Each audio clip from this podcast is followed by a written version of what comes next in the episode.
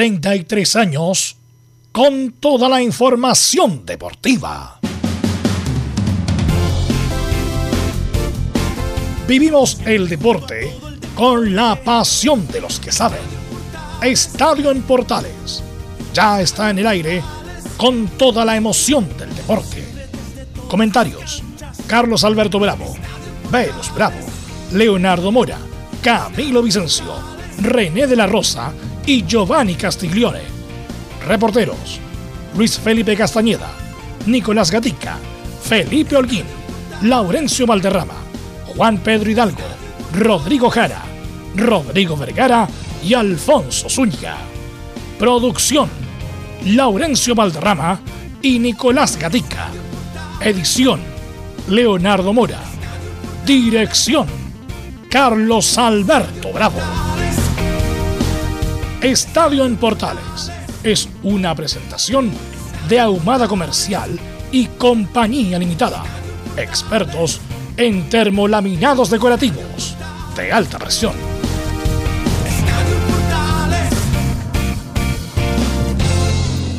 Hola, hola, ¿qué tal? Buenas tardes, ¿cómo le va? Día 15 de septiembre del 2021, Estadio Portales ya en el aire para la información del deporte nacional e internacional. Colocó el puntero exclusivo con 40 puntos, le saca 5 a la Católica y a Unión La Calera.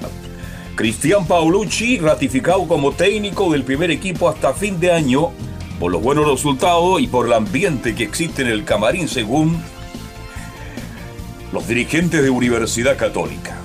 Y en cuanto a otras noticias, hoy día Alexi y Vidal entraron en la nómina para jugar ante Real Madrid. Vamos a comentar esto y mucho más en la presente edición de Estadio en Portales. Vamos con los saludos de inmediato. Saludamos a don Nicolás Gatica que nos va a entregar todo lo relacionado con lo que ocurrió ayer entre Everton y Colo Colo. Nicolás, ¿cómo te va? Buenas tardes. Buenas tardes a todas las sintonías de Estadio en Portales. Claro, revisaremos el post partido, las declaraciones de Gustavo Quinteros y también de la gran figura del equipo Albo, Leonardo El Colo Gil. Y además sabremos cuándo podría llegar el venezolano Cristian Santos. Perfecto. Esto y mucho más con el informe de Nicolás Gatic. Y hoy día, con doble aparición como es habitual, don Laurencio Valderrama nos va a hablar de la U de Chile y también de los equipos de Colonia. Laurencio, ¿qué tal? Muy buenas tardes. Muy buenas tardes para usted, don Carlos Alberto, y para todos quienes nos escuchan en Estadio Portales Edición Central. Y hoy nos vamos de viaje por la cisterna y por partida doble, porque primero estaremos con las novedades de la Universidad de Chile, del romántico viajero, porque hoy habló Camilo Moya y ya palpita el superclásico, dice que es un sueño para él ganar este partido ante Colo Colo y por cierto, en atención a lo que está pasando en la Católica, dijo que sería muy bueno que Valencia por lo menos pudiera seguir hasta fin de año en la U. Eso con el cuadro azul y en cuanto a Palestino tendremos las novedades del cuadro árabe en la previa de ese importante partido ante Melipilla. Palestino debe ganar sí o sí para no caer a la zona de promoción. Estimas en Estadio Portales. Los interinos se afirman, se afirman los interinos. Vamos con nuestros estelares. Don Camilo Marcelo Vicencio Santalice, ¿cómo le va? Muy, pero muy buenas tardes. Muy buenas tardes, Carlos, para usted y para todos los auditores de Estadio en Portales. Sí, así, el, por la Católica, como usted ya lo adelantaba, continúa Paulucci hasta fin de año. Lo ratificó José María Burjuasic por el ambiente de trabajo. Y respecto al fútbol, claro que, bueno, esta semana de, de pausa, pero la Liga de Campeones de Europa comenzó entretenida por lo menos. Perfecto, muchas gracias Camilo Marcelo Vicencio Santelice que nos va a informar de todo lo referente a Universidad Católica. ¿Estará un René Velus por ahí o no? No, no, está René ya. No está René, está inubicable el muchacho, ya, ya está celebrando, parece. Debe tener mucha Eh, pega por gusto, que todos quieren tener la- el auto cero kilómetros para salir de viaje. Bien, Así que vamos, vamos de inmediato con los titulares que lee nuestro compañero Nicolás Gatica.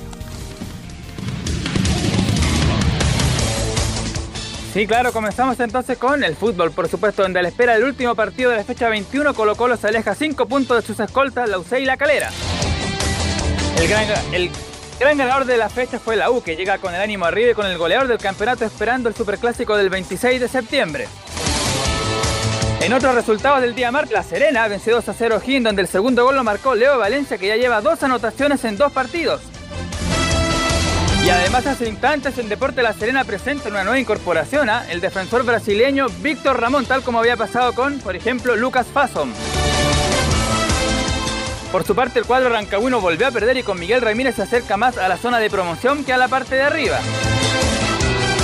En la B, en el inicio de la fecha 20, Santa Cruz venció a Temuco y es líder de momento. A la espera de lo que hagan Coquimbo y Copiapó que disputarán el primer lugar junto con el cuadro también de la sexta región.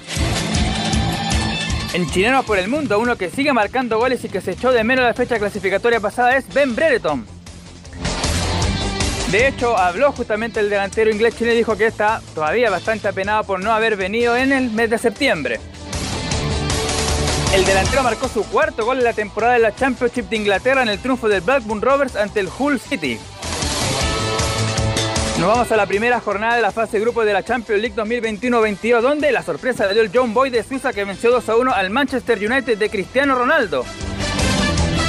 Y donde además el Bayern de la mano de Lewandowski Müller goleó 3 a 0 a un Barcelona que no tuvo prácticamente ningún remate al arco de Neuer. De hecho, en España y en varios lados dicen de que este equipo está mucho más alejado del primer orden, incluso de Europa en el día de hoy sin Messi. Justamente el nuevo equipo de Messi, el Galáctico PSG, inicia su participación en el certamen ante el Brujas de Bélgica. Y tal como lo adelantamos, el Inter de Milán de los chilenos Vidal y Alexi inicia su participación ante el Real Madrid, cuadro que ya enfrentaron la temporada pasada. Y además va a jugar la selección chilena femenina hoy día y también el día 17, dos amistosos frente a Uruguay en el primer partido de la era post-Juegos Olímpicos. Y cerramos con el tenis donde el equipo chileno se prepara justamente para enfrentar a partir del viernes y sábado a Eslovaquia allá en Bratislava por el repechaje para la Copa Davis. Esto y más en Estadio en Portales. Saludamos por supuesto a Emilio Freisa que está a cargo de la puesta en el aire. Ha solapada la, la contra la mufa de Gatica. La U llega como gran favorito Hmm. eh, al clásico. Es una contramufa solapada de Gatica. Bueno, eh, antes de ir con con Colo Colo, que bueno, eh, es el mejor equipo del campeonato. eh, bueno, ayer se sintió el público, en el Monumental fueron 10.000 personas. Eh, había mucho, mucha gana, mucha vibra, eh, y por lo menos desde la, yo lo vi por televisión, obviamente, se sentía el, el apoyo de, de Colo Colo. Eh, así que bueno, ah, imagínense si hubiera estado con aforo ilimitado, o sea, con 30.000, 40.000 personas, hubiera sido una gran, una gran fiesta. Y antes de ir al Colo Colo propiamente tal, se ha hablado mucho Camilo Carlos Alberto del Colo Gil y quiero partir con eso. eh, respecto a que Gil es el mejor de Colo Colo, diría yo. Ayer nuevamente jugó muy bien, un tipo que entiende todo, tiene una muy buena zurda, sabe jugar corto, largo, le pega bien de los tiros libres, le pega bien de- desde el- media distancia. Y además eh, tiene buena, buena dinámica. Perfectamente puede ser. Yo, ahora sí que me convenció.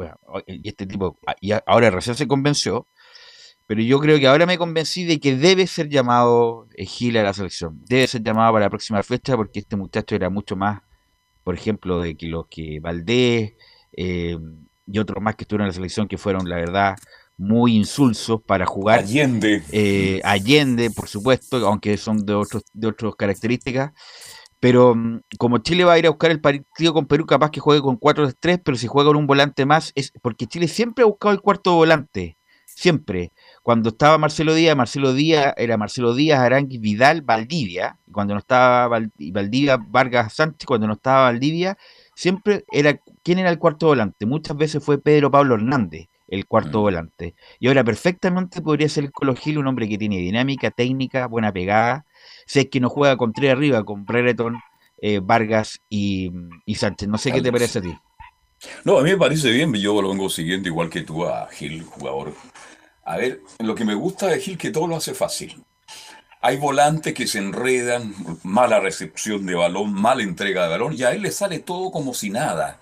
Es un jugador muy suelto, muy dinámico, se para bien en la cancha, tiene buen remate media distancia, como tú lo dijiste, tiene una zurda realmente está buenísima.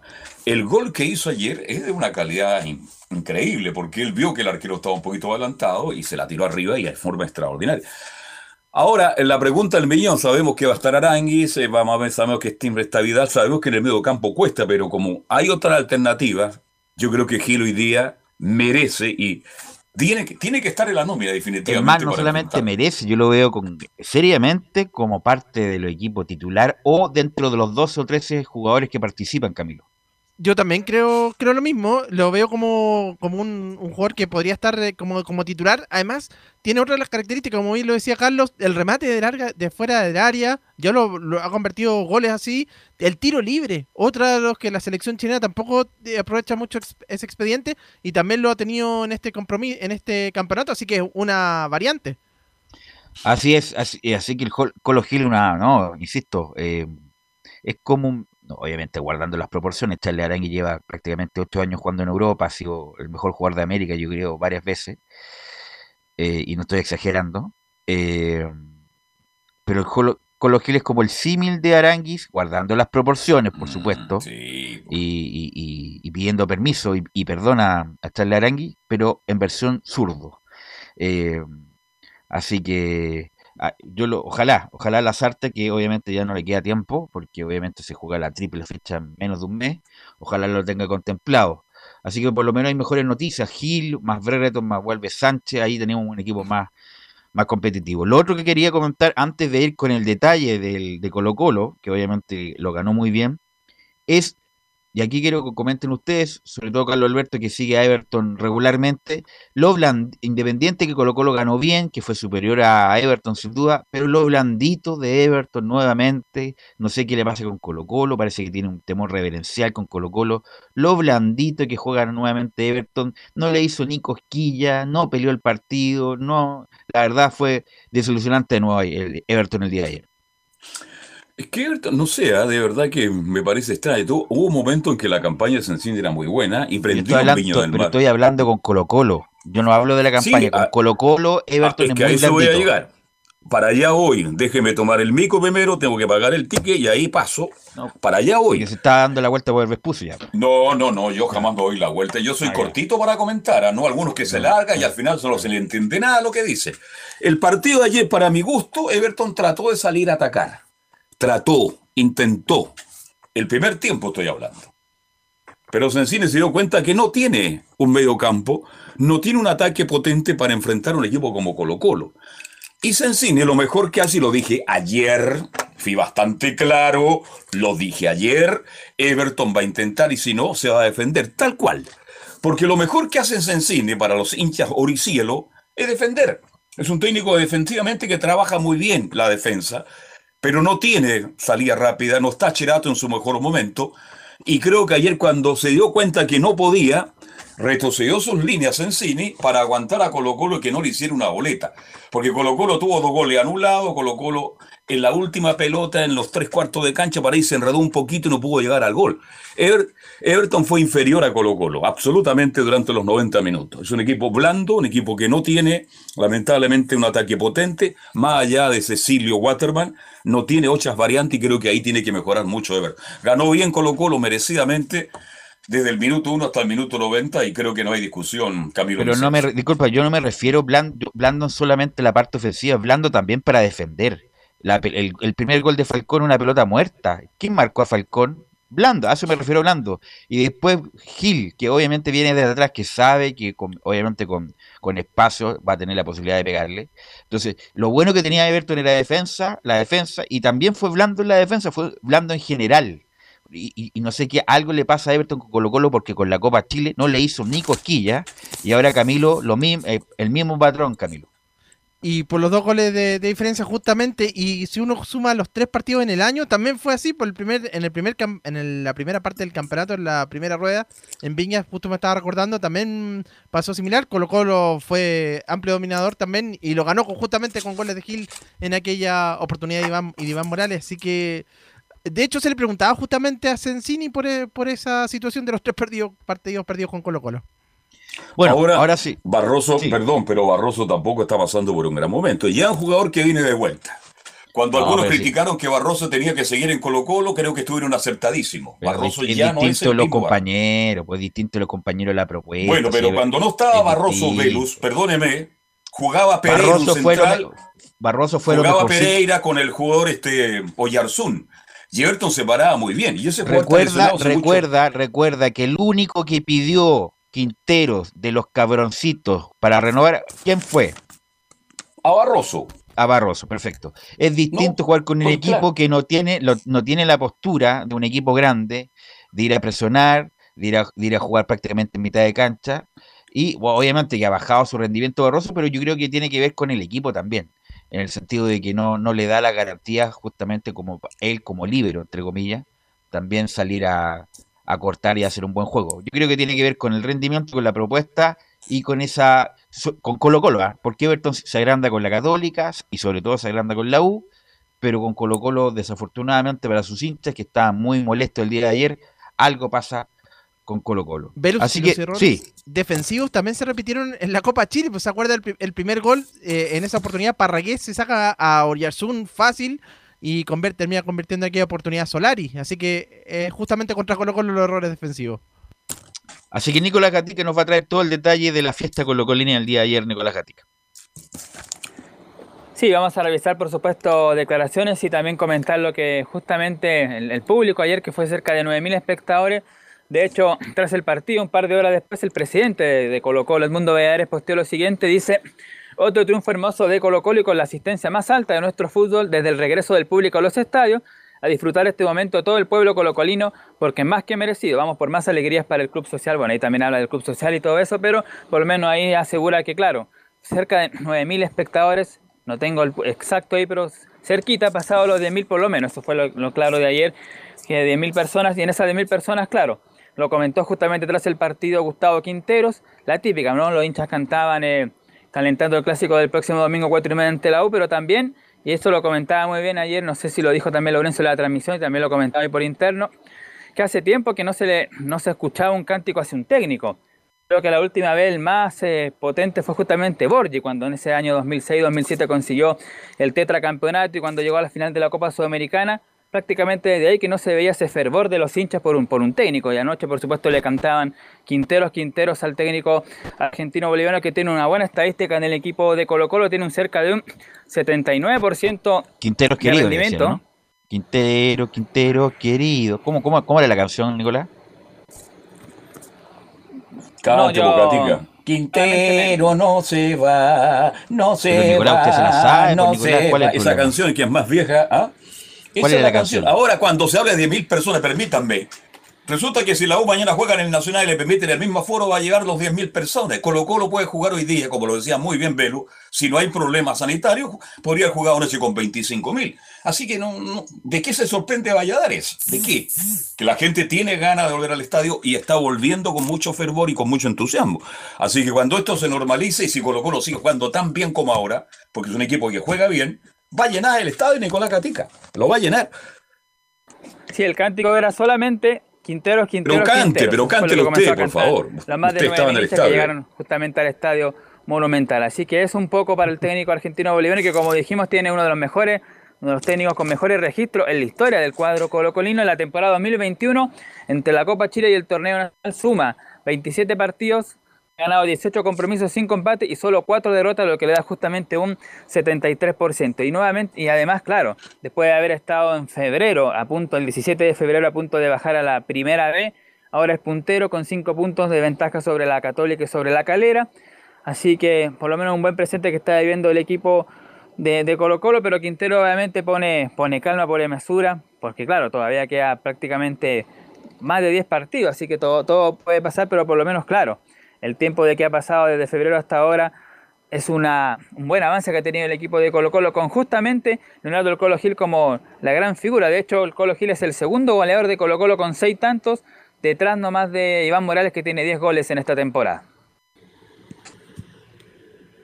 Cuénteme lo de los testimonios, los detalles, Nicolás.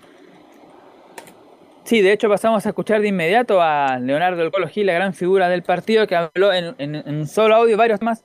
Entre ellos dice lo siguiente, Leonardo Gil, la número uno, a escuchar las reacciones tras el partido. La verdad que feliz, contento por el grupo, por el equipo que seguimos formando.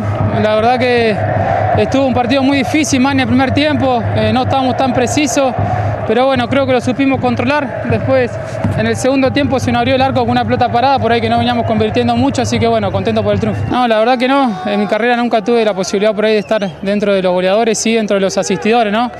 Hoy por ahí tengo menos asistencia, pero le he agregado un poco a mi juego el gol, así que feliz. Creo que, que en este momento también se lo doy a mis compañeros, a todo el plantel de que venimos haciendo bien las cosas. Cuando un equipo juega bien es todo mucho más fácil, creamos muchas situaciones, entonces creo que todos tenemos chance de por ahí poder eh, eh, convertir o concretar algún gol. ¿no? Ahora eh, tenemos que pensar en el clásico, hacer un partido difícil. Todavía falta mucho, nosotros tenemos que pensar en, en partido tras partido porque bueno, el torneo es muy difícil, es muy parejo, cualquier equipo le puede ganar a cualquiera, así que creo que tenemos que seguir así con esa concentración para poder seguir sacando puntos. ¿no? Claro, ahí tengo algo bien cierto, dice el Colo Gil, cualquier equipo le puede sacar puntos a otro, incluso los que vienen más abajo y Colo Colo lo sufrió hace un par de fechas atrás cuando Cobresal con un planteamiento defensivo bastante inteligente justamente anuló al equipo popular, le ganó 1-0 con ese tanto de Poli, además tuvo la posibilidad de, de, un penal que tapó muy bien el portero Cuerdo, perdón, el portero Requena, así que obviamente que claro, este partido hasta los demás abajo le pueden ganar a los de arriba, pero lógicamente que el momento es bueno, pero nunca hay que confiarse, además también... Eh, está el recuerdo para muchos del año 2010, que Colo Colo tenía 7 puntos de ventaja a la UC y después terminó revirtiéndose. Así que tienen que ir con mesura ahí la gente de, de Colo Colo. El 2017 también iban con ventaja y en ese famoso partido con Antofagasta la U queda puntero a, a una fecha del, del campeonato. Pero independiente de la estadística que nos indica Nicolás Gatica, Colo Colo está firme, está firme Colo Colo. Muy bien. Eh, incluso ayer el ingreso de Costa fue muy bueno. El, el, uruguayo que, como decía Nicolás Gatica, no tuvo la posibilidad de entrenar con, con, el equipo, pero inmediatamente se notó su presencia. Fue ante Gil y Costa, buen mediocampo tiene Colo Colo ahí. Y nuevamente mal, parece que quedó con alguna cosa adicional Morales. Mal ayer Morales, mal de nuevo. Eh, estuvo errático y no, la verdad no tampoco fue importante al momento de sacarse a alguien cuando lo tenía encima algún jugador de Everton. Eh, interesante lo de Solari como siempre y lo de volados, obviamente con esa velocidad. Imagínate si tuviera mejor técnica volado, si fuera más técnico volado, no, obviamente no estaría en Colo Colo, estaría jugando en otro lado. Así que lo que sí a mí el chascón Falcón hizo el gol y todo lo demás, un jugador fuerte, pero eh, un jugador rápido y, potente con pelota dominada le puede hacer bastante daño a Falcón. Por algo en el momento salió la titularidad. Pero eso yo creo que, insisto, a pesar de todo lo que ven de Falcón, ese es como el lado débil, encuentro yo de Colo Colo.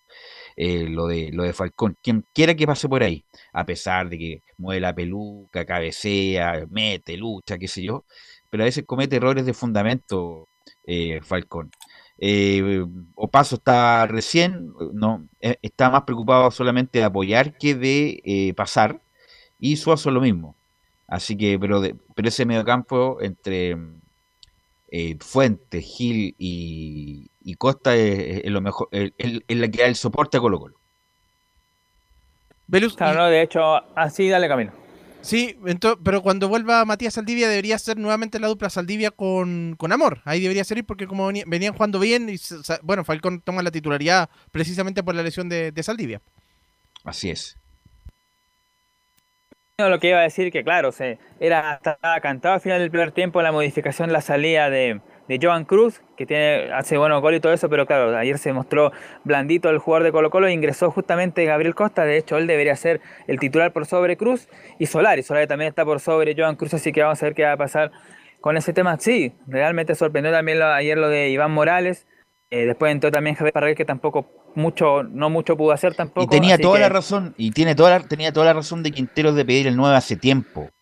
Porque Morales ya te hace un par de goles, pero no es el, el, el killer que necesita Colo Colo como el, el hombre 9, el, el, hombre que cualquier cosa te puede resolver si es que hay algún problema.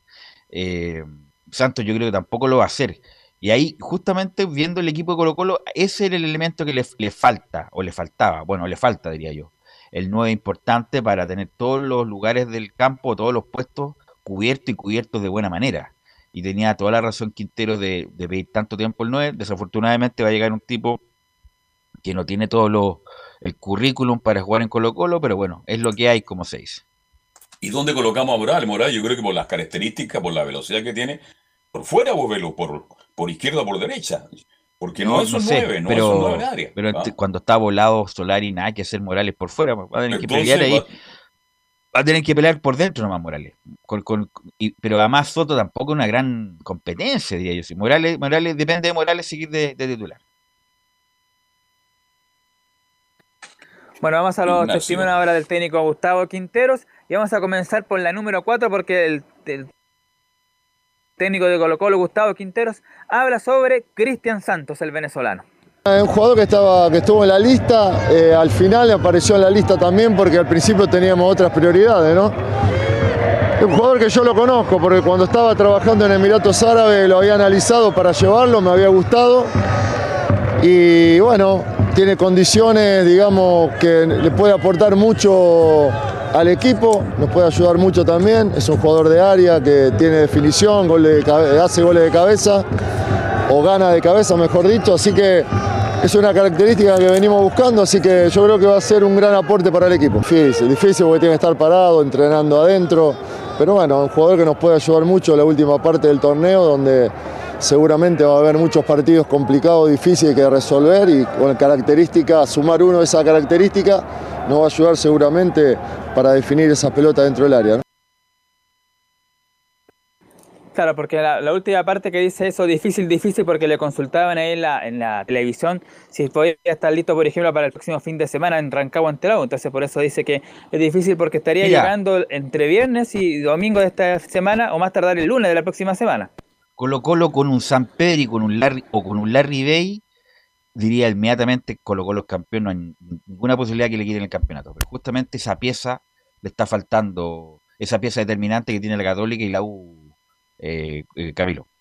Yo justamente estaba te iba a mencionar esos nombres. Tuviera, hay otro equipo que están buscando, bueno, porque el 9 es escaso, cuesta encontrarlo y claro, es justamente lo que necesitan con la campaña de San Pedro o, la Ribey. Eh, es justamente el jugador que le falta porque Iván Morales no es de esas características, no puede convertir goles, pero, pero obviamente esa es la pieza que le falta a Colo Colo. Nicolás. Bueno, la segunda del, de Gustavo Quinteros es lo que tiene que ver con la diferencia justamente de cinco puntos que ha sacado Colo Colo sobre sus más cercanos perseguidores.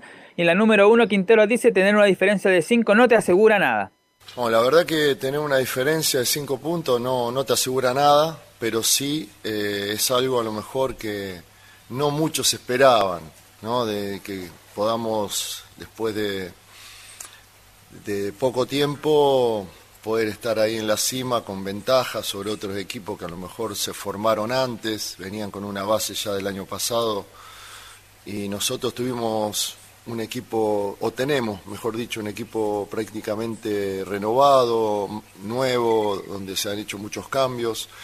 Entonces conseguir estar en esta posición tan pronto es muy, muy motivador, ¿no? Muy motivador, por eso los jugadores están muy muy comprometidos y con muchas ganas de, seguir manteniendo la ventaja, por lo menos, de luchar para mantener una ventaja y, no, no perder esta posibilidad tan, tan importante que se ha conseguido después de tanto esfuerzo. ¿no? Siendo una buena ventaja la que tiene Colo Colo, no es una gran ventaja, estamos de acuerdo. Queda mucho camino que recorrer. Pero hoy día Colo Colo es el mejor equipo del campeonato. Y yo aunque no tenga un centro delantero de área, un hombre nueve auténtico, un hombre que va contra los centrales, que va al rebote a la, segunda pelota, para mí Colo Colo es favorito para ganar el campeonato. La segunda de Gustavo Quintero es lo que conversábamos al principio, sobre el tema del público, cerca o los más de 10.000 espectadores, 9.000 y fracción que fueron controlados, pero claramente había más de 10.000 anoche en el Estadio Monumental. Sobre eso, la número 2 Quinteros dice, estamos muy contentos con el público. Estamos muy contentos y, es muy motivador jugar con la gente, con la gente que te apoya, que te alienta, que íbamos 0 a 0 en el partido y la gente alentando todo el tiempo, eso moviliza mucho, motiva mucho a los jugadores, a nosotros. Yo creo que ayuda un montón. La gente es importantísimo, lo hemos vivido hoy y también el partido anterior, que bueno, a veces no se pueden revertir situaciones adversas, pero la gente te ayuda, te ayuda un montón y, hoy fue fundamental. Claro, por ahí se refería de que no, no siempre eh, puede la gente dar vuelta a un partido, como por ejemplo pasó con Cobresal. Pese a que todo el ambiente y el aliento que hubo los 90 minutos para Colo Colo, ese partido fue imposible para el equipo Albo empatar a Cobresal, si, si se jugaba, no sé, toda una semana completa, era muy difícil que Colo Colo le marcara un gol al equipo nortino, no salió nunca y ahí por supuesto no se notó tanto, pero claro, ayer la gente sí fue un factor fundamental justamente para apoyar a Colo Colo que en el primer tiempo tuvo dos goles anulados y que en el segundo, bueno, finalmente por ese tiro libre, gol de Maximiliano Falcón se le abrió el arco y después pudo controlar mejor el partido. Y la última que vamos a escuchar del profe Gustavo Quinteros es un análisis que hace del mismo partido y además sobre el momento dice Quinteros en la número 3, estamos muy entusiasmados e ilusionados. Estamos muy contentos y, es muy motivador jugar con la gente, con la gente que te apoya, que te alienta, que íbamos 0 a 0 en el partido y la gente alentando todo el tiempo, eso moviliza mucho, motiva mucho a los jugadores, a nosotros. Yo creo que ayuda un montón. La gente es importantísimo, lo hemos vivido hoy y también el partido anterior, que bueno, a veces no se pueden revertir situaciones adversas, pero la gente te ayuda, te ayuda un montón y, hoy fue fundamental. Yo creo que jugamos bien el segundo tiempo, encontramos bien eh, a partir de cuando Costa pasó a jugar por el medio y, pusimos los extremos altos, eh, pudimos encontrar más espacios, ganar espalda a los volantes, tener duelos individuales por los costados. Llegamos más con Opaso y con, y con Suazo, así que yo creo que fue, fue interesante y después de haber conseguido el gol, el primer gol de pelota parada, se abrió mucho más el partido y podríamos haber, daba la sensación que podíamos hacer más goles, ¿no? Y bueno, después vino el segundo, que fue también una jugada eh, muy, muy buena, un lindo gol de Gil. Así que estamos muy contentos y estamos muy entusiasmados, estamos muy ilusionados, porque bueno, como le dije a tu colega, en poco tiempo, con muchos cambios y, y de, pelear una situación, ahora otra totalmente distinta, estar en, en, la, en la punta del campeonato, sacar cinco puntos de ventaja, siempre es muy motivador y muy ilusiona mucho. Claro, esta entonces lo que tiene que ver con el público también con el análisis del partido y esta ventaja de cinco puntos, como vuelvo a repetir ahí, Quinteros, hace seis meses atrás era impensado por lo que jugó Colo Colo a punto de, de, bajar a la primera vez, se reforzó, hubo jugadores que también, varios salieron, pero también varios llegaron, un equipo prácticamente nuevo, bueno, también le dio responsabilidad a algunos juveniles que han destacado como Soto, como Vicente Pizarro, como el mismo Morales, pese que ha ido bajando, pero dentro de todo también, bueno, Jason Rojas que está lesionado, vamos a ver si entre esta semana y la otra, porque faltan varios días para el próximo domingo ante la U allá en Rancagua, a ver si se recupera Jason Rojas o si no, si se mantiene ahí Óscar Opaso como lateral derecho, que claro, como decía Ibero, dentro de todo lo ha hecho bien porque se ha dedicado quizás más a marcar que a atacar y en cuanto a la marca ha estado un poco, poco mejor. Y hay que ver también si se recupera Saldivia para que él sea la dupla con Emiliano Moro, si no, se mantendría Falcón con el defensor argentino. Pero son cosas que, claro, se tienen que ir viendo dentro de estos días. Queda bastante tiempo todavía para pensar en el próximo partido. ¿Y usted, Nicolás, piensa que cuando esté Roja de vuelta va a ser titular y va a salir Opaso? Difícil, porque general, generalmente eh, Gustavo Quintero, el, que, el jugador que lleva más tiempo, lo, lo utiliza. Y si a lo mejor eh, Opaso sigue subiendo su nivel, perfectamente podría estar, seguir de titular y ahí Jason Rojas sería el, el, el banco. El suplente obviamente tiene que, como se dice, pelear la de atrás, porque antes de su lesión se veía como fijo, después hay que ver cómo está físicamente, tiene que entrenar, tiene que ponerse a la par y seguramente para un partido de estas características lo más probable que sea que quizás Opaso le dé otra cosa, más experiencia, más que el propio Jason Rojas, pese a que Rojas jugó varios clásicos con la U y con la Católica y no desentonó. Por eso le pregunto. Bien. ¿Algo más, Nicolás? No, eso para cerrar, solamente decir que, claro, Colo Colo puntero con 5 puntos de diferencia y esperando, por supuesto, el partido del 26 de septiembre y ver cuándo se puede poner a punto el venezolano Cristian Santos, que estaría llegando entre el viernes y domingo de esta semana a Chile. Colo Colo no, disculpa, Colo Colo no tiene suspendido para el clásico, ¿no? No, creo que no, no tiene ningún jugador eh, suspendido, eso, por, por, lo tanto. Me parece que no, ¿no? Que están todos habilitados. Eh, sí, Camilo, me quería indicar. Sí, es una ventaja.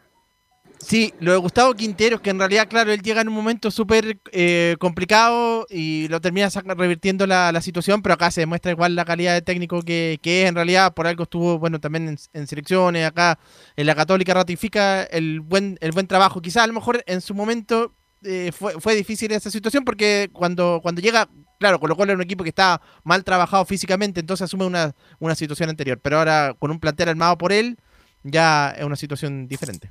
No, ha hecho un buen trabajo, sin duda. Ha hecho un buen trabajo y estuvo ahí, cerca, al límite de incluso perder la categoría. Eh, así que el, el trabajo que ha hecho desde que terminó ese famoso campeonato ha sido muy bueno por Quintero. Bueno, obviamente el próximo partido de Colo Colo es el próximo domingo, 26 de septiembre, 16.30 horas en el Teniente, solo público local, la U con Universidad de Chile con Colo Colo. Bueno, vamos a la pausa, Emilio, la pausa de este bloque y volvemos con el azul Laurencio Valderrama.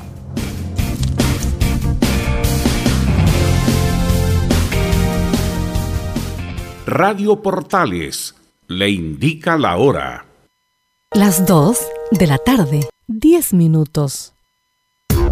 ¿Quieres tener lo mejor y sin pagar de más? Las mejores series de televisión, los mejores eventos deportivos, equipo transportable, películas y series 24/7. Transforma tu TV a Smart TV. Llama al 973-718989. Twitter arroba panchops. Visita www.radiosport.cl, el sitio web de la Deportiva de Chile. Programas, noticias, entrevistas y reportajes, podcast, radio online y mucho más. Todo lo que pasa en todos los deportes lo encuentras en www.radiosport.cl. La Deportiva de Chile en Internet. Porque lo bueno puede ser aún mejor. Prepárate a conocer la evolución de la Primera de Chile. Bienvenido a Portales Digital. Ingresa ya a www.radioportales.cl y descubre nuestra señal en vivo en audio y video, además del tradicional 1180m. Mantente al día con las últimas informaciones de Chile y el mundo e interactúa con nosotros a través de nuestras redes sociales en Facebook, Twitter e Instagram. Recuerda www.radioportales.cl La nueva multiplataforma de la Primera de Chile ahora es aún mejor. Termolaminados de León, tecnología alemana de última generación. Casa Matriz, Avenida La Serena, 776 Recoleta. Foro 22 622 56 76. Termolaminados de León.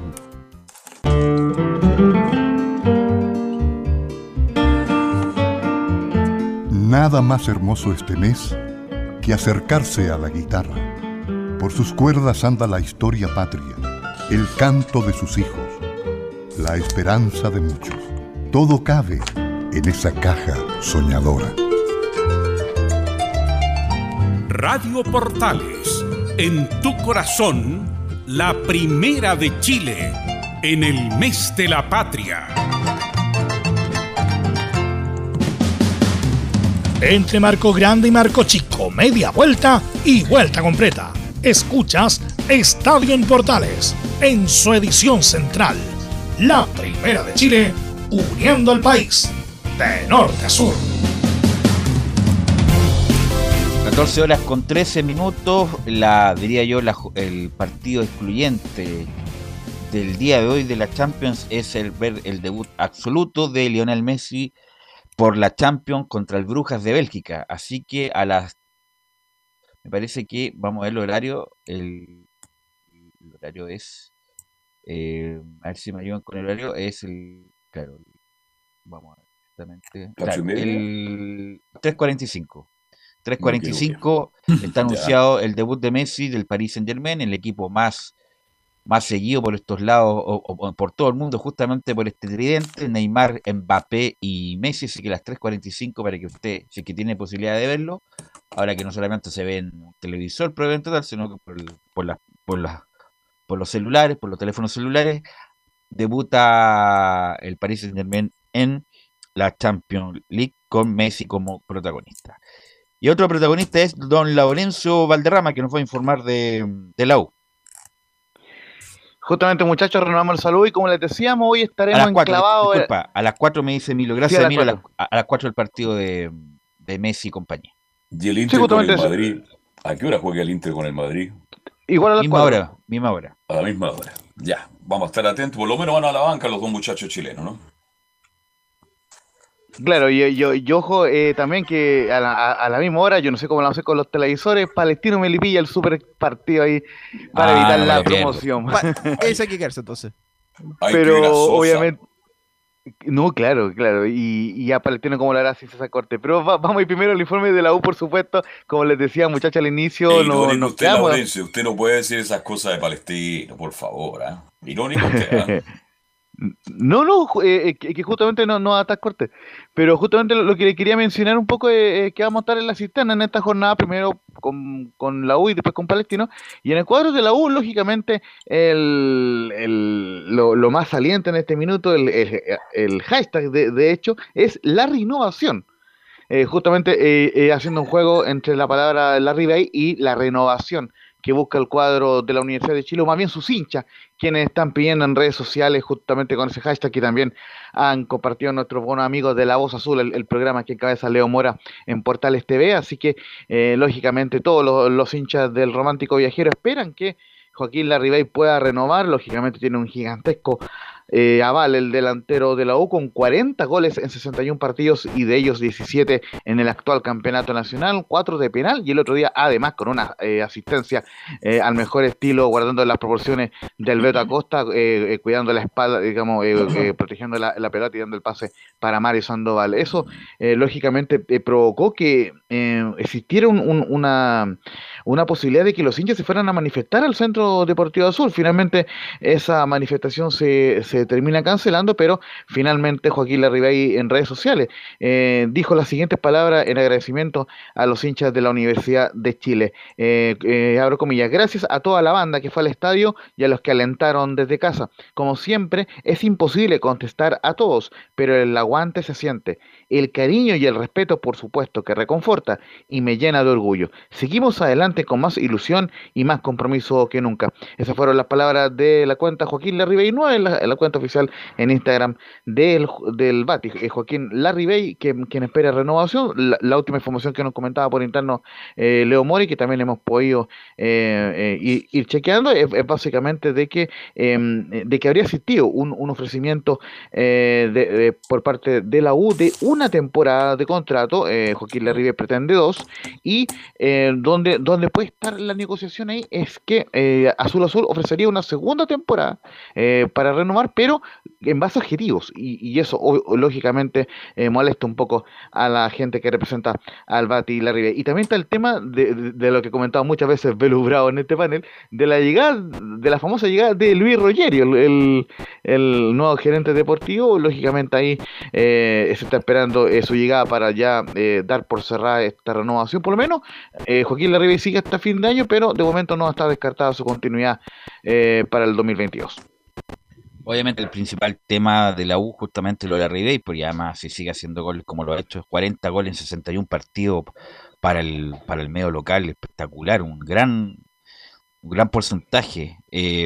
incluso estaba buscando acá cuánto le queda para bueno, ya ha igualado a varios históricos de la U, eh, pero claro, el, que más tiene es el, como extranjero, digo yo, Rivarola, Matías Rodríguez y todo lo demás. Eh, incluso sale hasta Sergio Yodino, que hizo más de cincuenta y tantos goles, Uvilla y que todo lo demás. Y la Ribey en, en dos años lleva ya 40 goles, una, una, una cuestión impresionante. Así que, y además está jugando bien, está jugando bien el fútbol. Además, de, además de meter goles, Camilo está jugando bien el fútbol, siendo incluso hasta un asistidor, Camilo. Exactamente, porque eso yo justamente estaba pensando que, eh, bueno, Leo le dice, como le dice el cono, que tiene que estar en el área, pero también lo está haciendo bien fuera de ella. El otro día asiste muy bien a, a, Mario Sandoval, justamente para que convirtiera el gol, un muy buen pase, así que eh, de todas maneras la U tendría que ir a renovarle ya. No, pero si un hecho se la van a renovar. Yo creo que aquí se está hablando. Yo lo dije ayer, lo está reiterando Laurencio, ya se conversó ya se ofreció una alternativa. Yo también pongo en el caso del club también. Un año de contrato y el otro lo analizamos de acuerdo a objetivos. Punto. Ahora la Redey no solo hace goles, no solo asiste. Defiende, defiende muy bien. ¿Cuántas veces está la Redey al lado de, de Ari, al lado de González? Y él es el hombre que va sacando balón desde el fondo. Así que yo creo que la U Ahora, No, la si Ribey, no eh. le renueva a la Ribey, sería un error, pero tremendo, tremendo. Y Incluso traería hubo- consecuencias muy malas a la U. Había un banderazo el día Laurencio, pero se suspendió, no sé por qué motivo. Pero claro, había pu- puesto un banderazo eh, para justamente para eh, hacer fuerza para la renovación de, de la Ribey, que insisto, futbolísticamente hablando, y además también dicen, obviamente, los, ahí en el plantel, los que están cerca ahí, que además es un gran aporte para el grupo, un tipo muy simpático, muy amable, que siempre se da el tiempo para eh, retar su experiencia a los más jóvenes. eh, está haciendo el curso técnico, el tipo muy decente, así que no hay por dónde no renovarle la red y Laurencio.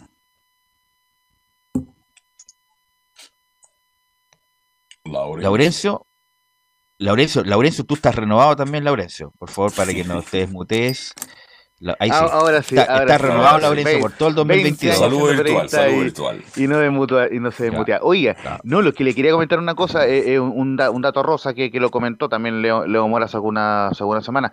Em, en La Voz Azul entrevistaron los muchachos a Joaquín Larribey hace un tiempo. Yo como editor de, de, de Radio Sport, también con mucho orgullo, también tra- eh, reportero de, de Radio Portales, no me había tocado ver en algún programa de Radio Sport que, que, que por donde, que por donde también sale este programa La Voz Azul, que un entrevistado, a, eh, además con el actual momento de Joaquín Larribey, porque no es un jugador, alguien que por ahí eh, con, con respeto tenga más tiempo, Joaquín Larribey habló más de una hora con, con los chicos de La Voz Así Azul, encabezados por Leo Mora. es. Entonces, ¿qué, qué es lo que habla de, qué es lo que yo, yo entiendo de eso? Que no solamente es un tipo que, mm, que le gusta eh, hablar de fútbol, como buen argentino, y, y que, y, y que se sintió cómodo con los muchachos, sino que además es un tipo que está contento en Chile, que está tranquilo, eh, tú mismo Velo has comentado el- el- las dificultades que hay en Argentina en, este minuto, sobre todo en temas de los sueldos, entonces eh, eh, Joaquín Larrey está muy a gusto en Chile, y, lo noté ese día que, eh, que la entrevista estaba pactada para media hora y terminó conversando más de una hora, entonces o- lo- lógicamente la está muy a gusto en Chile y, me parece que ya la dirigencia, eh, perdón, la dirigencia de la tiene que aprovechar este vuelito. El, le tengo un par de declaraciones más para ir ya, pasando a lo de Camilo Moya, que por ejemplo el, la cuenta oficial de la de la de la rama femeni- eh, femenina eh, de la U, que ojo, es una cuenta oficial, di- di- dice lo siguiente, no puede ser que los problemas administrativos no nos dejen disfrutar de un triunfo merecido, dejemos perder el tiempo y renueven de una vez por todas a este hombre, te amamos hermoso del gol, y, y ponen hashtag la renovación en el caso de Joaquín Larribey, y también tenía por acá una declaración que, que igualmente la podemos eh, escuchar mañana, de, de Johnny Herrera, quien habló en, el canal oficial, en el programa en el que está, dice, eh, entre otras cosas, que Joaquín Larrabey es un superclase y la U lo está desaprovechando. Esa, bueno, lógicamente Johnny siempre ahí con, con algún palito para la dirigencia de Azul Azul, pero lo cierto es que en, en todos lados piden la renovación del Bati Larrabey. Y quien también, de alguna forma, él la pide, pero en un estilo mucho más tranquilo, lógicamente, es Camilo Moya, quien tuvo varias declaraciones hoy, estuvo bien locuaz el joven canterano de la U, y justamente la 04 le preguntan por la renovación no solamente de, la Ribey, sino del Cachilaria y de Fernando de Paul, y dicen que son jugadores muy importantes de la 04, ojalá puedan seguir en la U. Si bien es un tema que, que lo ven los de arriba eh, sobre la renovación, eh, yo puedo hablar por, por mis compañeros y, y creo que no, no hay. Ellos son muy profesionales y, y se han entregado siempre al 100. eh, si bien son jugadores muy importantes para nosotros y, que ellos estén muy bien acá, eh, a nosotros eh, es sumamente importante. Ojalá pudieran seguir con nosotros porque son unos líderes dentro de la cancha y también fuera de la cancha. Así que esperemos tenerlos por muchos años y, y nada, lo otro ya, ya se verá con el tiempo. Solo como dato para cerrar el tema de, de la Ribey, justamente Joaquín Larribey es uno de los pocos equipos que no le ha marcado esa Colo Colo, justamente el Bati Larribey. Eh, así que ahí tiene también una, una doble esperanza para el, hincha azul que le marque a Colo Colo y que le gane al cuadro albo luego de ocho años que la U no ha podido superar en los 90 minutos al cuadro de Colo Colo en toda competencia. Recordemos, el único triunfo fue por penales en la, en la final de la Copa Chile 2015, así que eh, esa es la esperanza del cuadro de la U. Y también otra cosa muy cortita, también Junior Fernández también hoy realizó su primer entrenamiento en el Así Centro es. Deportivo Azul, ya, ya se puso la tricota oficial de la U, ya cumplió su cuarentena, así que en el staff de Esteban Valencia esperan tenerlo eh, a punto para que por lo menos entre en la banca para ese importante partido del domingo 26 ante eh, Colo Colo. Eh, eh, no sé si quiere, que le quieren dar la baja a eso, sino para ir de inmediato con la No, declaración sí, de Moya. Sí, adelante. Es que hay dos, hay tres. Ah, No sé, yo le pregunto a a Camilo. Imagínense que la U tiene tres variantes para enfrentar a Colo Colo. Espinosa, con duda y todo, pero Espinosa es un jugador que de clásico. Arias, y podría ser Fernández. ¿Usted cree que la U va a echar, eh, va a buscar estos jugadores, lo va a tener más allá de tenerlo en la banca, lo puede utilizar en ese partido ante Colo Colo? Yo creo que. Fernández, Fernández no va a ser titular en ningún caso. Yo creo que puede entrar el segundo tiempo, a menos que las prácticas ande muy bien. Porque Fernández, Junior Fernández no juega desde mayo. Desde mayo que no juega un partido oficial, mayo, mayo, junio, julio, agosto, cuatro meses. cuatro meses. Eh, así que obviamente que es distinto jugar entrenamiento, jugar amistoso que jugar un partido oficial. Así que hace cuatro meses que no juega Junior Fernández. Pero obviamente acá yo no creo que le cueste. Además, es un tipo físicamente eh, dotado. Eh, ah, hoy, obviamente Arias va a volver. Arias González la, va a ser la, la- el, trío, lo- el, el dúo de centrales titulares, no me cabe duda. Morales y Andía también, no hay duda. De Paul, mm, De Paul. Yo, yo si fuera gerente deportivo, si fuera Rollero, yo buscaría un arquero. Yo buscaría un arquero, insisto, atajado de Paul fue importante el año pasado, pero no, esa, esa, ese semblante que tiene de Paul, que no es de un equipo grande como la U. Un tiene que Se ser un semblante, asustado. un semblante ganador, incluso como el Mono Burgo, que se- cometía todos los errores posibles, pero tú le veías la cara y, y tú veías la guerra nuevamente con el Mono Burgo a pesar de todos los errores que comete.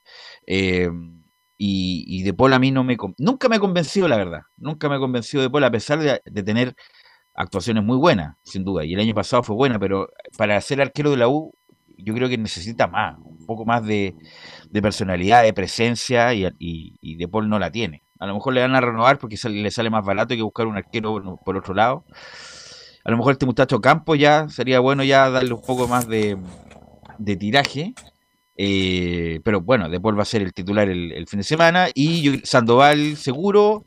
eh, y la duda está entre Moya y Galani. Si es que llega Galani.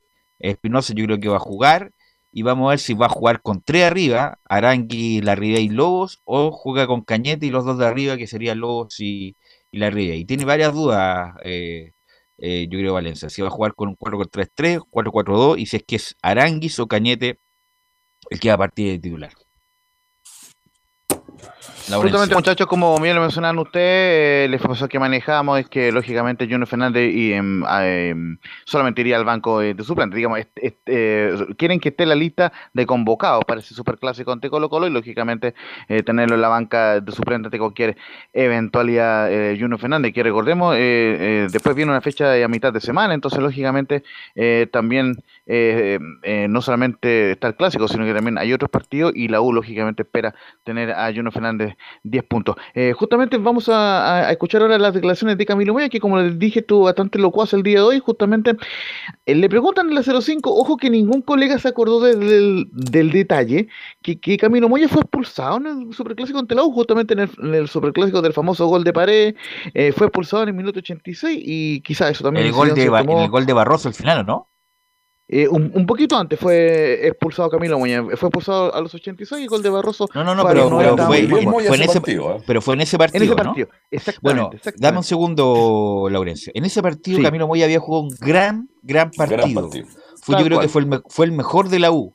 Y yo nunca más volví a ver ese partido de Moya en la U. Obviamente que tuvo algún partido bueno, por supuesto, pero ese partido Moya lo jugó muy bien. eh, estuvo muy bien en la cobertura con los centrales, bien con la pelota en los pies, bien descargando. Desafortunadamente come- comete ese error al final. eh, viene el córner y viene el gol de Barroso, pero yo creo que ese ha sido el mejor partido por la entidad del rival de, de Camilo Moya. Y justamente en ese sentido se refiere la número 05, que los superclásicos se ganan, pero no es una mochila para nosotros no haber ganado hace ocho años. A ver, acá siendo como canteranos siempre nos preparamos para y para estos tipos de partidos que, que son los superclásicos. Nos, nos enseña de, de chiquitito que, que estos partidos se ganan y creo que no, no es una mochila, o sea, si no nos ponemos una mochila creo que nos ponemos más presión a nosotros y, y en el momento en el, en el que venimos eh, estamos súper bien. Entonces yo creo que decirle al hincha que, que, esté tranquilo, que nosotros vamos a dar el 100% de nosotros y nos estamos preparando de la mejor manera para afrontar este partido. Eh, sabemos que jugamos de local con nuestra hinchada y, y eso nos motiva aún más. Vamos a eh, escuchar un par de declaraciones más de Camilo Moya. Eh, la siguiente, eh, el 07 que va en la misma línea de la anterior, que mi sueño es ganar un superclásico, pero ojo ahí con lo que habla sobre Colo Colo. De los partidos creo que, y sobre todo estos tipos de partidos, uno, uno está ansioso de, de poder jugarlo. Eh, creo que mi sueño es poder ganar un clásico y, y eso sería lo más lindo. Eh, si, como digo, si me toca jugar o no, eh, voy a estar apoyando y, y lo dije en una pregunta anterior, eh, si ganamos, ganamos todo. Entonces, creo yo que, que, eso sería lo más lindo. Como tú lo dijiste, tienen jugadores de muy buen pie, pero, pero creo yo que, que nosotros nos tenemos que, que preocupar un, eh, de nosotros y, y, nada más que eso. Preparar bien el partido y, y nada más que preocuparnos nosotros. Y lo último que vamos a escuchar eh, eh, por hoy de Camilo Moya, lógicamente iremos adelantando, super clásico, eh, tenemos varios días de acá al 26 de septiembre, es lo que habla de Esteban Valencia, porque justamente un colega eh, le pregunta sobre la renovación de, de, Paulucci en la Católica, si es el momento para que Azul Azul confirme que Esteban Valencia es el técnico oficial de, de la U hasta fin de año, cosa que no lo ha hecho públicamente por lo menos, y dice la 06, si, si Esteban Valencia se queda hasta fin de año, yo feliz. Y sobre Valencia creo que yo lo dije, si, si se queda hasta fin de año, eh, nosotros eh, feliz, porque creo que nos, ha entregado mucha confianza sobre a, a todos y, y, y, nos gusta como técnico por, por, todos los trabajos que ha hecho y, y, también porque él sabe lo que es estar acá en la U. Muchachos. Ahora, si. Valencia gana el clásico, Belu Camilo, yo creo que tienen que dejarlo hasta. ¿ah? hasta no, fin de año. El huevo va a seguir hasta el fin de año. Eso, no, no, le cabe sí, duda de eso. lo mismo. Sí. Pero si ya estamos Pero en la segunda rueda. Todo el mundo pregunta, claro, no. ya estamos prácticamente en la recta final, así que yo el creo 2022, que hacer un cambio... El 2022 va a haber un entrenador nuevo, obviamente. Eh, pero yo creo que va a continuar el huevo hasta fin de año. Ahora, buscar un entrenador, Ahora, a menos que lo tengan y, listo con Rollero cuando llegue, pero no creo.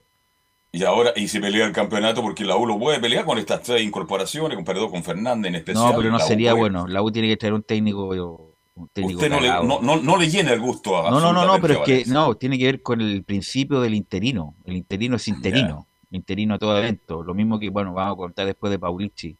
Y a lo mejor Católica no vio dentro del mercado un técnico de las características que, que quiere y dejó a Paulucci, pero lo más probable, además no es característico de Católica también dejar interino, hace mucho tiempo que no pasa eso, eh, y la U tiene que buscar un técnico para hacer el proyecto serio con Rollero, y no, no insisto, no puede merecer el huevo que ha hecho una gran campaña con lo que tiene y con lo que recibió, pero él mismo sabe que es un interino y él tendría que decir, ¿sabes que quiero ser técnico profesional y no solamente de las juveniles? Y ahí a lo mejor uno lo puede tomar más en serio. Pero, pero, pero yo creo que el huevo va a continuar, pero el 2022 se inicia con un nuevo técnico, Camilo. Pero él dijo algo en la, el otro día, no sé si leyeron en la, en la tercera, dijo algo que después ya empezaba como a proyectarse, le gustaría después ya como el que sí. eh, alcanzaba a tener... Bueno, ojalá, ya tiene que dar el salto, tiene sí. que dar el salto, lleva mucho tiempo en la U el huevo, mucho tiempo en la U, trabajando en las inferiores, habría que ver cuál es su cosecha de jugadores. Bueno, nadie es dueño de los jugadores, ¿eh? porque pasan por muchas manos. Sí. Pero pero me imagino que estará bien evaluado para, para estar tanto tiempo. Además, el, el huevo, el huevo sí que es de la U. Llegó sí. a los 10 años el huevo eh, a la U, debutó en, en, la U, fue campeón con la U, así que que más que el huevo sabe lo que es jugar en, en, en esa, en ese equipo. Laurenzo. Sí, justamente, muchachos, eh, el, el, el, gran aval de, de Esteban Valencia lo, eh, es lo que le indicaba a ustedes, muchachos, el otro día, que cumplió 10 partidos como técnico en el Campeonato Nacional de la U, 5 victorias, 4 empates y una sola caída, una de las victorias incluida en el Clásico Universitario ante la Católica. Entonces, lógicamente, es un aval importante para Esteban Valencia para que siga hasta fin de año. La información que manejamos es que siga hasta fin de año, pero por alguna razón no lo han querido confirmar oficialmente, tal como lo, lo hicieron en Católica con Pauluch. Eh, eh, así que con eso ya estamos empezando a, a cerrar el informe, una, una, una Perdón, cortita... ¿quién, ¿quién, ¿quiénes acompañan a Valencia? Eso no lo tengo claro. ¿Quién era en el cuerpo técnico en la U? También gente de, de inferiores, pero no, no, no, me, no me sé los nombres. Claro. Ya. Y. Marcelo Rosenberg, gente- obviamente el PF, el PF que el que tiene más El trayectoria es. Claro que tú que llegó con Salá el 2008, que estuvo en Huachipato con llegó con Salá en Huachipato y de ahí se fue a la U. Y después estuvo en Audax, estuvo con Pelicer, estuvo en varios lados y ahora está en la U, un tipo que es muy bien evaluado por sus jugadores.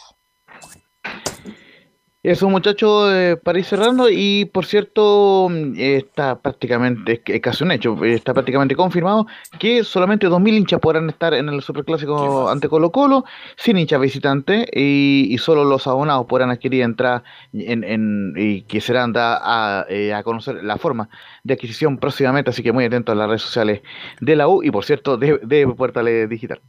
Oye, ¿la Ok. U sigue trabajando normalmente o va a tener algunos días de asueto, Laurencio? Tienes días de descanso el 18 y el 19, el resto, eh, el, el U Ah, ya. trabaja no, eh, normal hasta, parada, hasta el día bien. Claro, Ok, en todo caso, eh, en todo caso igu- igual- igualmente Camilo Muñoz dijo, dijo entre medio que, que cada uno sabe cómo cuidarse, porque le preguntaron también por las fiestas patrias, así que obviamente eh, Camilo Muñoz tiene muy claro que no hay tiempo para grandes fiestas, porque obviamente se viene un partido muy importante ante Colo Colo.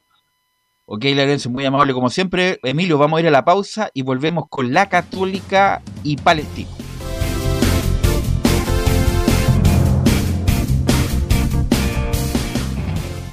Radio Portales le indica la hora. Las 2 de la tarde, 35 minutos. Ahora más que nunca, quédate en casa y disfruta de algo rico sin pagar de más. Somos de la casa, una delicia al paladar.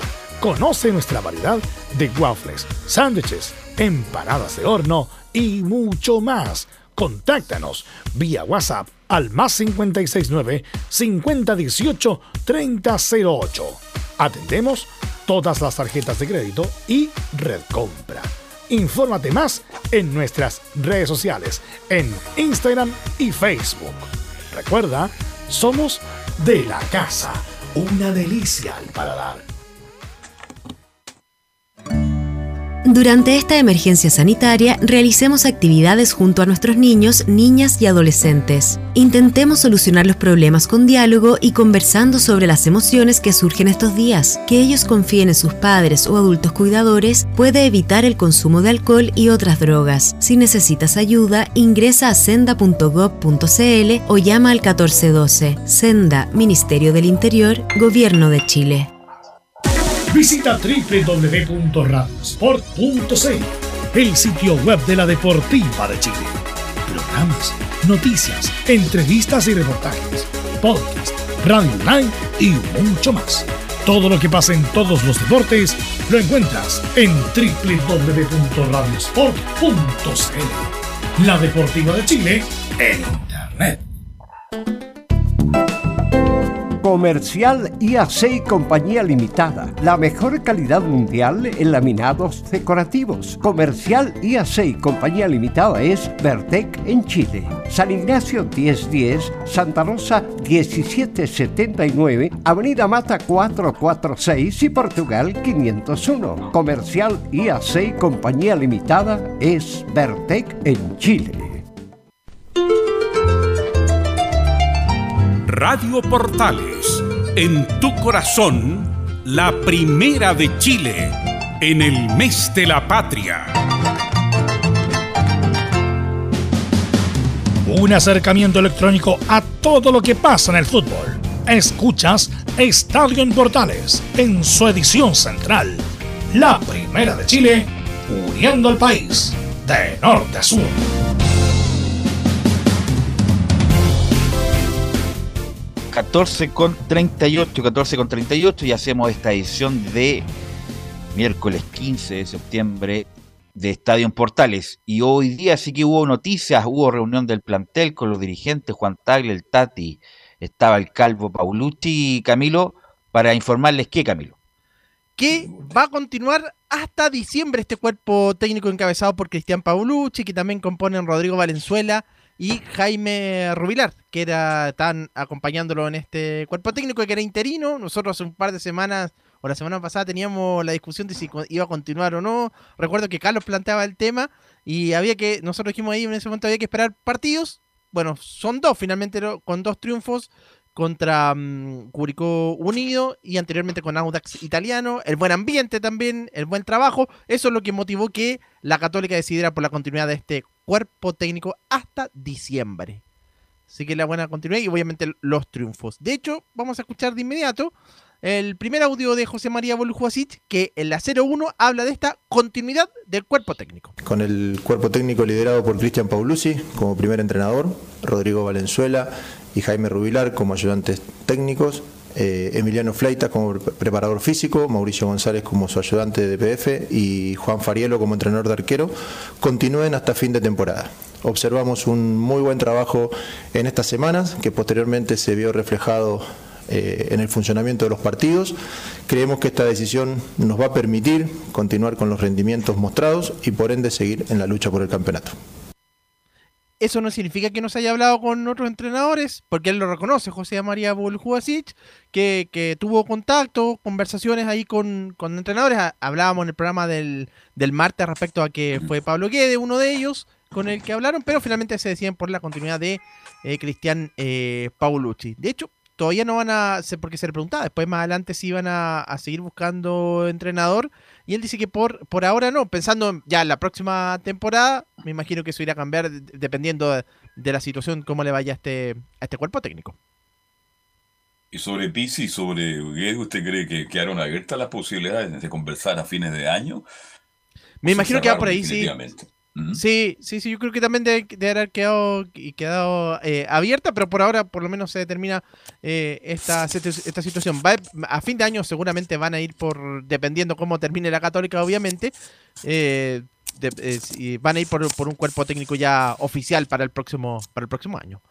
Bueno, la 02 de José María Buljubasic enfatiza en las razones para esta continuidad del cuerpo técnico. A ver, la evaluación, nosotros como como dijimos en su momento, eh, era un cuerpo técnico interino, iniciamos eh, conversaciones con algunos entrenadores, pero al mismo tiempo también es inevitable y es lógico evaluar lo que está sucediendo en el, día a día y evaluar lo que está sucediendo en el partido. Como dije recién en el inicio, eh, se vio un muy buen trabajo en la semana. Ese trabajo en la semana se vio plasmado eh, durante los partidos, eh, por lo tanto creo que hay argumentos desde lo futbolístico y desde la metodología de trabajo y, lo que se realizó en cancha eh, que nos permiten ser optimistas de que, de que los resultados que se dieron se puedan seguir dando. vimos un plantel que recibió de buena manera el trabajo, que se vio muy bien en los partidos, con una muy buena actitud. Y eso fue, claro, lo, principal. Sí. Sigue dando, vuelta, ¿eh? que, algunos jugadores no fueron muy generosos con Polleta. Claro, ahí depende ya del, trato, eso quizás de, eso quizás fue lo que terminó desgastando la relación, el hijo de, de Poyet, como dijimos en, su momento, también en unos pocos de conflicto, y, se nota que se liberó eh, el plantel, que, que está con otra energía porque lo demostró en estos, en estos dos partidos ya y manteniendo el, el, juego que tenía la Católica en los años anteriores. Pues, un equipo más explosivo, un equipo más que busca el arco rival permanentemente, un equipo que corre mucho. Así que, bueno, así es el fútbol. Por ahora entonces, Paulucci. ¿Y qué le pidieron al técnico? Paulucci. Paulucci. Paulucci. Paulucci. El punto, que el título el punto es que obviamente es poco serio en dos partidos sacar tantas conclusiones como la saca el Tati. No, vimos un gran trabajo, quedamos maravillados, y que aquí, que allá, obviamente que esto estaba, yo creo que es una cuestión de anterior, porque nadie saca conclusiones en dos semanas. ¿Y, qué, pasa si pierde el próximo partido y pierde feo? Esa es la pregunta. lo van a evaluar mal a Paulucci. Estaba, esto, lo más probable van a continuar, se van a jugar con este muchacho, que este muchacho lleva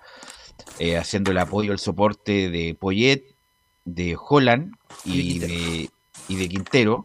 Eh, así que una carta que se juegan, los jugadores me parece que están muy, muy contentos con él, como siempre lo hace la escoba nueva, entre comillas. No es ni tan nueva, pero por lo menos una escoba conocida. Entonces, el, tati, no puede sacar tan, conclusiones pues. tan concluyentes en el sentido, bueno, está haciendo un gran trabajo y por eso mismo lo vamos a dejar. Yo creo que tiene que ver con, más bien con la coyuntura y a lo mejor por no haber encontrado en forma rápida un técnico para el primer equipo. Y los tiempos también pensando en que también eh, pensando en que eh, si traía un técnico del extranjero tenía que llegar y el campeonato termina en diciembre, iba a estar en fines de septiembre, a principios de octubre recién el nuevo cuerpo técnico, entonces por dos meses creo que también eso debe haber sido un factor, no lo, no lo dice, pero puede, haber sido uno de los determinantes para que, para que se optara por esta decisión. Bueno, en la 0-3. Si Paulucci no llega a pelear el campeonato hasta el final, le van a pasar la cuenta al Tati. Bueno, pero había que jugarse la opción. Bueno, y el objetivo justamente el título, dijo que las metas no cambian en nada, eh, es pelear por el campeonato, eso dice José María Buljubasic, así que eh, por lo menos eso sigue la meta principal, el tetra campeonato. Y bueno, la siguiente, porque hay varios jugadores que terminan eh, que terminan contrato a fin de año, entre otros Lanaro, Bonanote, em, bueno, pero son Agüed también, que ahora hace tiempo que no está Luciano Webb, que está en recuperación, pero son esos jugadores los que terminan contrato. Y en el siguiente audio, en la 03, Burjubasic habla perfecto eh, precisamente sobre ello. Aclara que no seguirán buscando entrenador y renovación de jugadores. Nosotros no, vamos a continuar con la búsqueda de entrenador. Eh, eh, desde la confirmación de este cuerpo técnico hasta fin de temporada cesamos la búsqueda. Cuando termine la temporada se, harán las evaluaciones que correspondan. Con respecto a las decisiones que tienen que ver con los jugadores, eso es un tema que se, que se conversará llegado fin de año. Yo ya lo comenté en otra ocasión. Eh, la toma de decisiones que tiene que ver con renovaciones también tiene que ver con lo que vaya a pasar el año que viene, eh, si estamos en Copa Libertadores o no estamos en Copa Libertadores, si estamos en la fase de grupo o no, hay un montón de cosas que están en juego, por lo tanto eh, esas conversaciones y esas evaluaciones las haremos casi ya llegado el fin de la temporada y bueno, con las personas que correspondan en ese momento. Bueno, así que ahí respecto a la situación de, de los jugadores, se va a depender, claro, si están en, fase de grupos de la Copa Libertadores, donde estarían ingresando en este momento a esa fase, pero me imagino que ya habrán contactos pensando en la época del año con, con los jugadores que quieran eh, renovarle, obviamente. Así que ya este momento estarían eh, ingresando precisamente a esa fase de grupos, porque estarían terminando en la segunda ubicación. Y en el último que vamos a hablar. Usted habla de Lanaro, perdón, de Lanaro, habla de Bonanote y de, de Agüed. entre otros, de los que terminan contrato. La lista es más larga. Pero son varios que, por ejemplo, Lanaro el último tiempo, claro, ha sido titular, pero también no, no, ha tenido el mismo rendimiento después de la lesión bueno, ya lo de Agüed que viene lesionado también y que también era y que era cuestionado también en los últimos partidos. Mm, no va a ser fácil, ¿eh? La renovación. Yo a le renuevo, no sé, pues si se recupera bien físicamente, un jugador que le aportó mucho a Católica, ¿eh? mucho, mucho, mucho. Sí, va a depender de cómo termine, de cómo vuelva de, esa, de esa lesión. Eh, vamos a escuchar la última de José María Brujosic en el 04, que habla sobre que las metas no cambian en nada. Las metas eh, no cambian en nada. Nosotros eh, seguimos en la lucha por el campeonato. Eh, nuestro objetivo es lograr el tetracampeonato y por eso mismo tomamos este tipo de decisiones. Creemos que, como dije antes también, el trabajo en la semana eh, plasmado a, los partidos, eh, creemos que nos puede acercar eh, y nos puede ayudar a, seguir en esta lucha. Por lo tanto, el objetivo no cambia en nada, el objetivo está centrado en, el título, en lograrlo, en, pelear el campeonato y, y, la decisión está basada en eso, está basada en que creemos que esta decisión es la que más nos acerca a la posibilidad de ser campeones. De hecho, son 12 jugadores, Carlos, justamente los que terminaban uh. contrato para, agregar, entre otros Gastón Lescano, José Pedro Fuensalida, Puch, Parot, Cornejo, El Catuto, Juan Fuentes, esos son. Oye, hay varios, ¿ah? pero hay varios que yo creo que no hay mucho interés en renovarle. ¿ah? Sí, hay varios que, vienen siendo suplentes hace, hace tiempo, eh, como Lescano, por ejemplo. Sí, entre otros, sí, sí. Y otros que han tenido mucho tiempo lesionados, como Juan Fuentes también. Eh, Diego Valencia también tenía contrato, a lo mejor por ahí puede que le renueven. Eso con la parte del cuerpo técnico entonces ya ratificado y que va a seguir trabajando la, Universidad Católica por lo menos estos dos estos días. Va a, va a tener seguramente el fin de semana ya eh, libre para durante las fiestas patrias, pensando en que la Católica recién vuelve pasado a fines de septiembre. Ahí vuelve a jugar. ¿Y Orellana ¿cuándo, vuelve? ¿Cuándo estaría? Orellana ya está, termina mañana la cuarentena, así que ya está disponible desde la otra semana para, estar con el plantel, para entrenar. Y a lo mejor alcanza a jugar contra Melipilla o alcanza, no sé si a jugar, pero por lo menos a, estar en la banca Sí, el punto es que ya lo tengan luego, luego ya a disposición, porque empieza a correr la inversión que está haciendo Católica importante por Orellana, que es el jugador mejor pagado del club. Así que lo tiene que tener a disposición ya próximamente. Exactamente, así que iba a tener la, para conformar la delantera con, Orellana, probablemente San Pedri y, y Puch, por ahí podría ser, o, Puch eh, Valencia. Católica tendrá algún activo, siempre, bueno, y además hasta dos semanas del, del próximo partido, está, tiene mucho tiempo todavía alguna actividad dieciochera, me imagino asado entre los compañeros, ¿no? Sí, generalmente es los jueves. Mañana tendría que ser ya la, eh, el asado porque ya el fin de semana deberían tener la, la típica campana con doble aceituna. Exactamente, sí. Ahora católica, católica, bueno, asado, bueno, no se anda... Eh, con chicas. claro, no se anda con chicas en la católica. Bueno, gracias Camilo, muy amable. Ok, estamos en contacto. Vamos con Laurencio, que Laurencio nos va a hablar de Palestino, que está re complicado, que juega en un rato más, juega en un rato más eh, Palestino eh, acá en la cisterna, así que nos va a informar de eso Laurencio Valderrama. Justamente el cuadro de Palestino que hoy día tiene un partido bastante complicado ante el cuadro de Milipilla y no tanto por el rival que, que lógicamente viene, siempre hay que respetar al rival y sobre todo ahora que viene con cambio de entrenador, eh, va a asumir Cristiana Arán como nuevo técnico, pero justamente hoy va a dirigir un interino, ya le voy a comentar sobre eso. Pero el tema principal de Palestino, que justamente en la mañana estábamos preguntando ahí insistentemente con la gente de prensa, aún no hay jefe de prensa oficial en Palestino, ojo con eso ahí, ojo, atención, cuidado.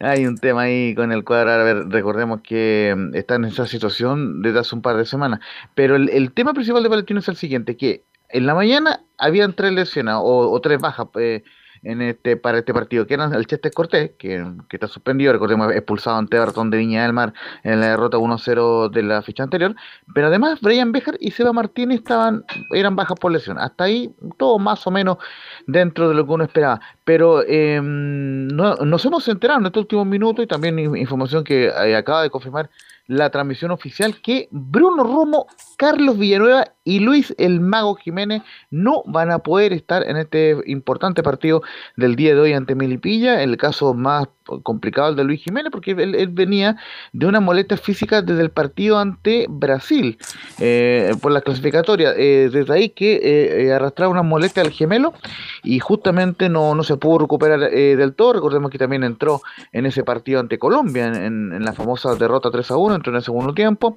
y eventualmente no llegó a la mejor mejores condiciones físicas a jugar este partido y el técnico eh, Patricio Graf estaría dejándolo fuera de la, de la nómina. Justamente estamos, estamos chequeando por si sale la formación, todavía no ha salido, pero lo cierto es que eh, Palestino tiene bajas muy sensibles para el día de hoy, en particular las de Carlos Villanueva y las del Mago Jiménez, lo cual eh, obligaría al nuevo refuerzo, recordemos al volante argentino Mauro Díaz a debutar el día de hoy, ya por lo menos está en condiciones, está el CTI y ya está entrenando hace un par de semanas con el equipo de Palestino así que eh, son importantes bajas para el día de hoy en un contexto también complejo, porque como les comentaba eh, en, en, en, anteriores ediciones de Estadio Portales, Palestino está decimocuarto con 21 y Milipilla decimoquinto con 20. Es decir, Palestino, eh, si pierde el partido ante Milipilla, cae a la zona de promoción nuevamente.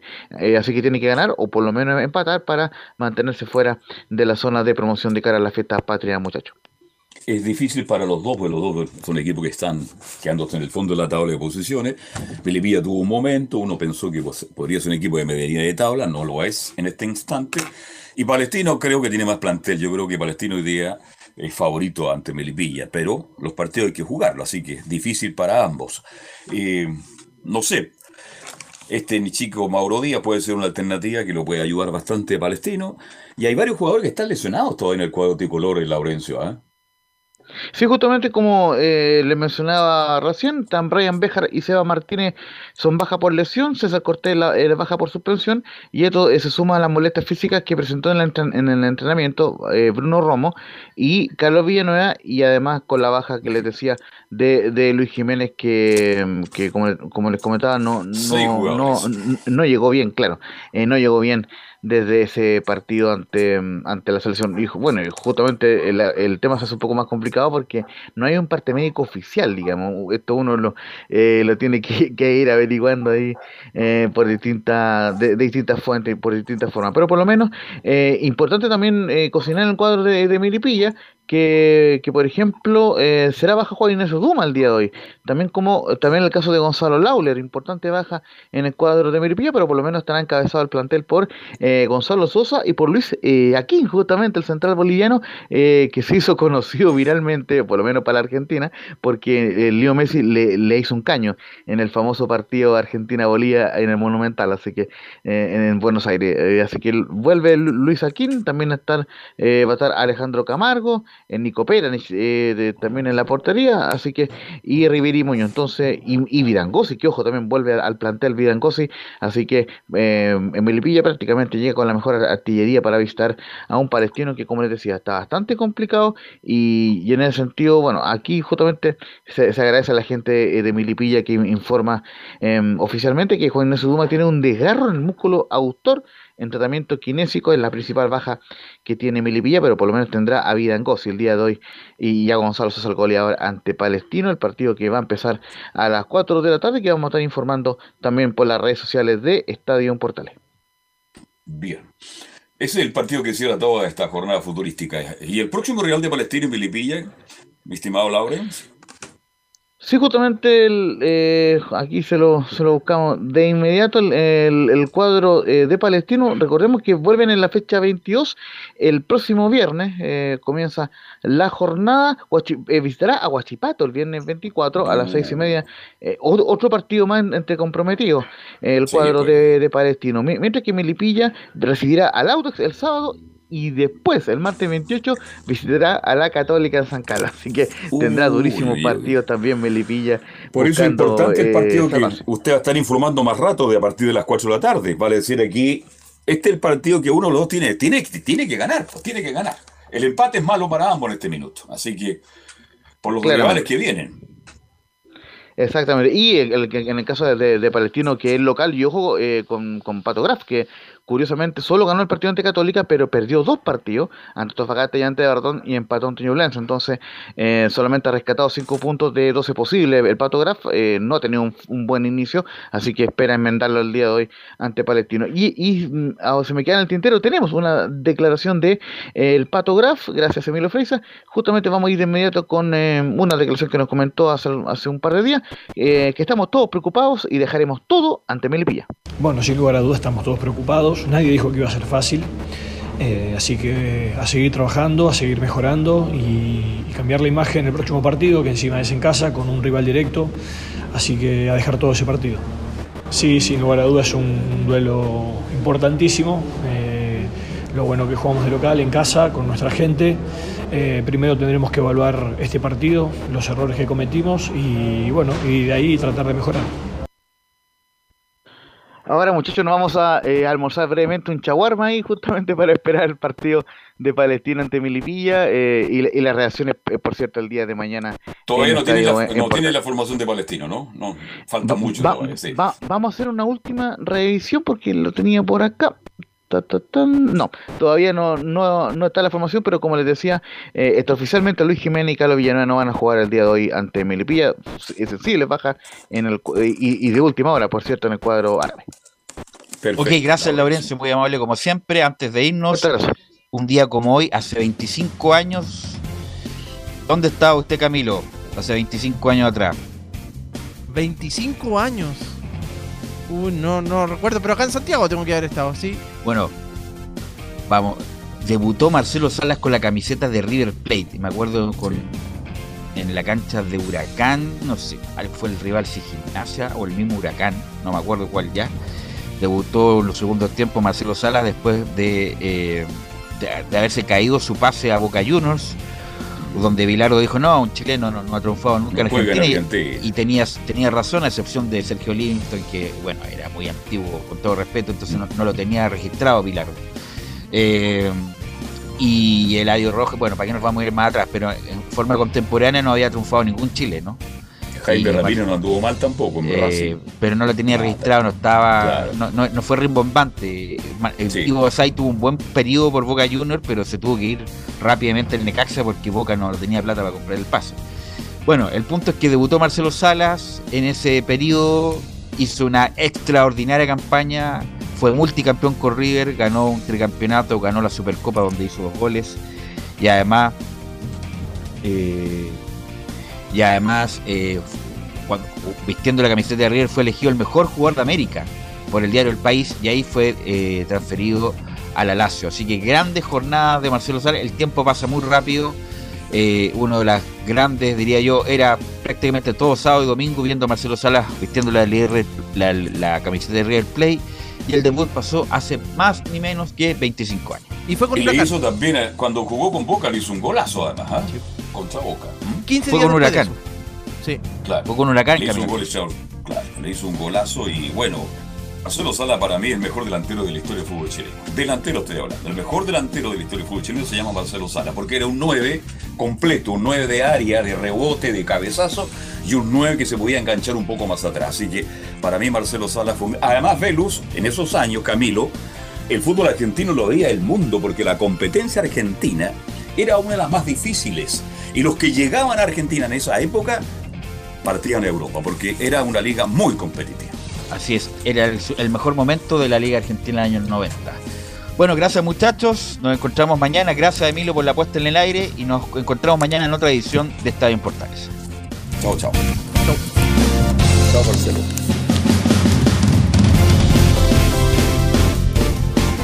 Fueron 90 minutos con toda la información deportiva. Vivimos el deporte con la pasión de los que saben. Estadio en Portales fue una presentación de Almada Comercial y Compañía Limitada. Expertos en termolaminados decorativos de alta presión.